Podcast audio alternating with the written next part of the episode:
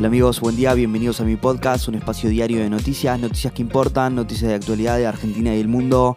Hoy lunes 18 de julio de 2022 y si arrancamos con buenas noticias y con buena onda, que es lo más importante, cuatro o cinco noticias para arrancar el día bien informado. ¿eh?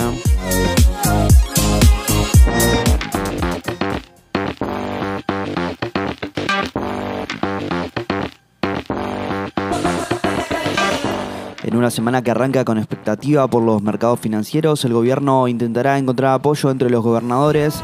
Hoy a las 9.53 en la ciudad de Buenos Aires sonará la sirena que cada 18 de julio recuerda la hora exacta que el coche bomba explotó contra la sede de la AMIA. ¿eh?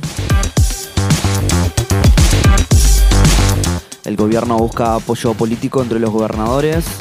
Hoy a las 11 el presidente Alberto Fernández encabezará un acto en la Casa Rosada para presentar el plan de infraestructura Argentina Grande para dar señales de fortaleza política. Eh, lo acompañarán algunos gobernadores, aunque hasta anoche solo cuatro confirmaron su presencia en el acto, otros participarán por videoconferencia. ¿eh? Para evitar una nueva suba del dólar, analizan nuevos cepos con el objetivo de evitar que el dólar blue pase la barrera psicológica de los 300 pesos.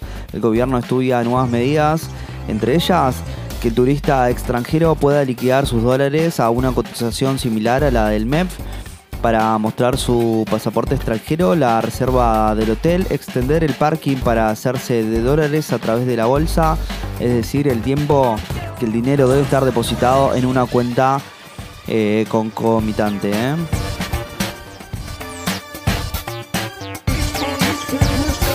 Se duplicaron en un año los subsidios a los colectivos, según datos oficiales publicados por el Ministerio de Transporte. Cada uno recibe en promedio 1.4 millones por mes. Hace un año el promedio era de 737 mil pesos. La tarifa solo alcanza para cubrir 12% de los costos eh, que genera el sistema.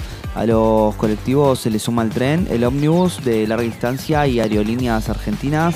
Las compensaciones al sector del transporte también cruzarán la barrera del billón de pesos. ¿eh?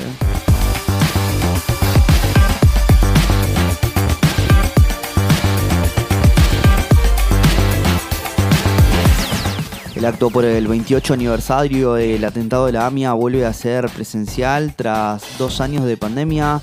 Hoy a partir de las 9.30 se llevará a cabo el homenaje a las víctimas y el pedido de justicia en un acto convocado por la AMIA la DAIA y familiares de las víctimas, como sucede cada año a las 9.53, hora exacta en que el coche bomba explotó contra la sede de la AMIA, se escuchará el sonido de la sirena, luego se leerán los 85 nombres de las personas que fueron asesinadas, mientras sus familiares encienden velas en su memoria. ¿eh?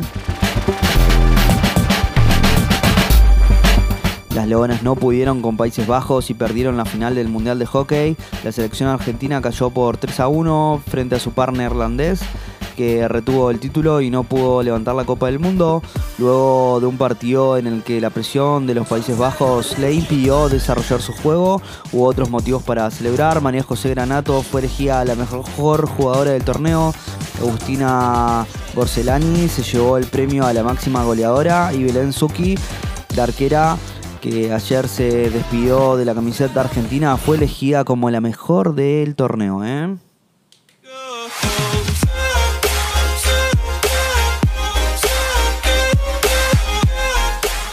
Y bueno amigos, si llegaste hasta acá te lo agradezco mucho. No olvides suscribirte, darle al follow y compartir. Te espero mañana con más noticias. Chau chau, eh.